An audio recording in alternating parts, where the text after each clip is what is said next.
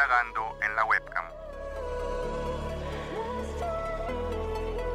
Hola, bienvenidos a todos a nuestro programa Indagando en la webcam. Hoy traemos un especial para todos ustedes para hablar sobre un tema que puede generar demasiada curiosidad cuando vamos a hablar de modelaje webcam.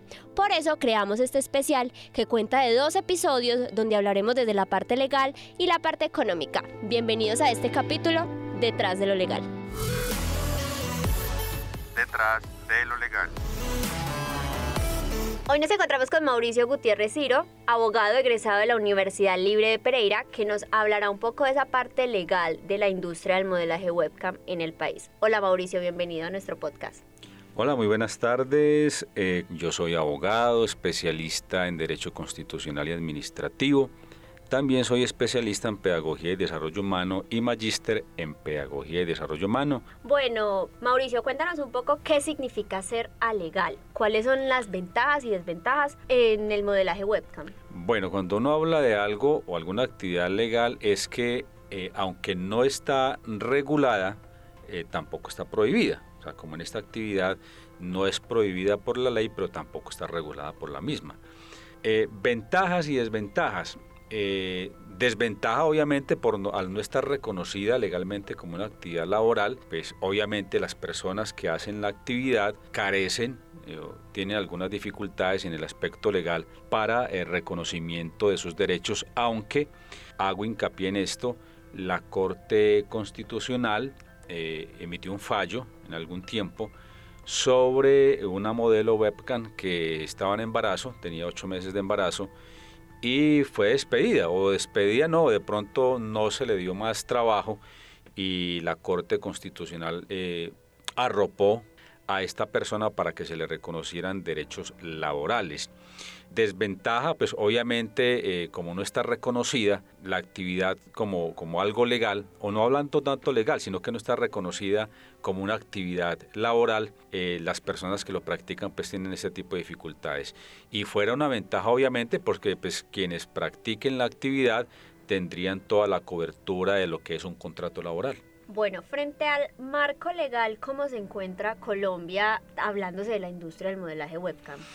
La única norma eh, que se puede decir que está vigente es la ley 2010 de 2019, pero porque ve, la, ve esta actividad más como un tema tributario y lo reconoce como si fueran eh, revendedores, como eh, exportadores de servicio o entretenimiento para adultos no reconocidos en esta ley como una actividad laboral, sino más visto desde la parte del Congreso como si fueran eh, aportantes en la parte tributaria, pero no, esa ley no lo reconoce pues como una actividad laboral. O sea que no existe alguna ley que reglamente el funcionamiento de la industria webcam. Bueno, lo que pasa es que eh, con el tema del funcionamiento de esta industria, eh, ¿qué sucede?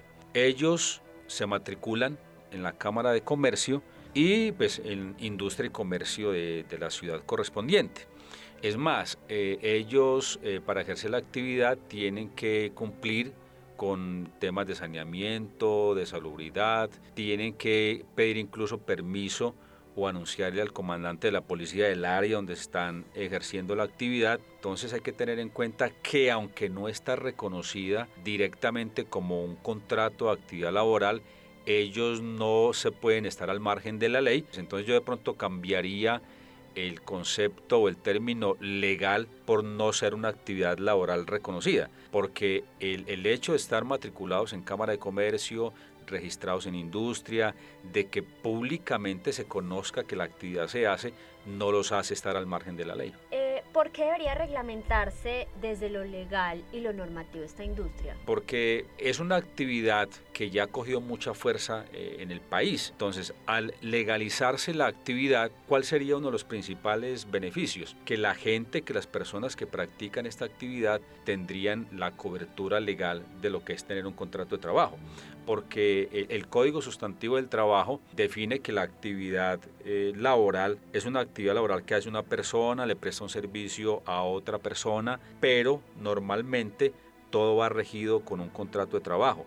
Yo no creo hasta donde he podido eh, consultar eh, este tipo de personas que practican el modelaje webcam hagan un, contrato de trabajo. Es simplemente prestan su, servicio, porque el, Código Sustantivo del Trabajo en el artículo quinto dice que eh, una actividad laboral o el trabajo es toda actividad humana, libre, ya sea material o intelectual, permanente o transitoria que una persona natural ejecuta conscientemente al servicio de otra, y cualquiera que sea su finalidad, siempre que se efectúe en ejecución de un contrato de trabajo. ¿Cuál es el problema?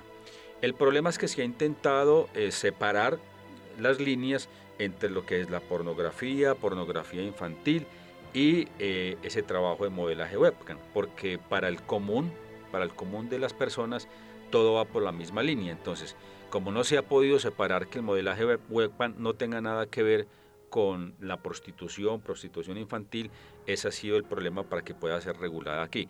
Pero así como están las cosas, eh, se puede decir que en, el órgano legislativo se tiene que visualizar que esa actividad tarde o temprano se tendrá que regular porque ya es un hecho y además eh, representa eh, tributos para la nación. Muchas gracias Mauricio por acompañarnos el día de hoy, por darnos a conocer esta parte legal que para muchos o para la mayoría es algo muy desconocido porque no tenemos mucho contacto con ello y conocerla hace que podamos esclarecer un poquito más nuestra vista. Claro, no, Valen, es con mucho gusto y obviamente eh, son temas muy amplios porque en nuestro país, por ejemplo, eh, que a uno la hija le diga, eh, papi, estoy feliz porque conseguí trabajo. Sí, mami, ¿dónde conseguiste trabajo? No, pues voy a hacer modelo webcam. ¿Qué? ¿Usted qué es lo que va a hacer? En el cielo. Claro, entonces eso no es normal aquí, eso no, es, no está regulado o, normalizado en nuestro país, entonces eso lo hace más complejo todavía. Muchas gracias por acompañarnos el día de hoy. Los quiero invitar para que escuchen la segunda parte de nuestro especial donde hablaremos cómo la parte económica tiene gran impacto en el país.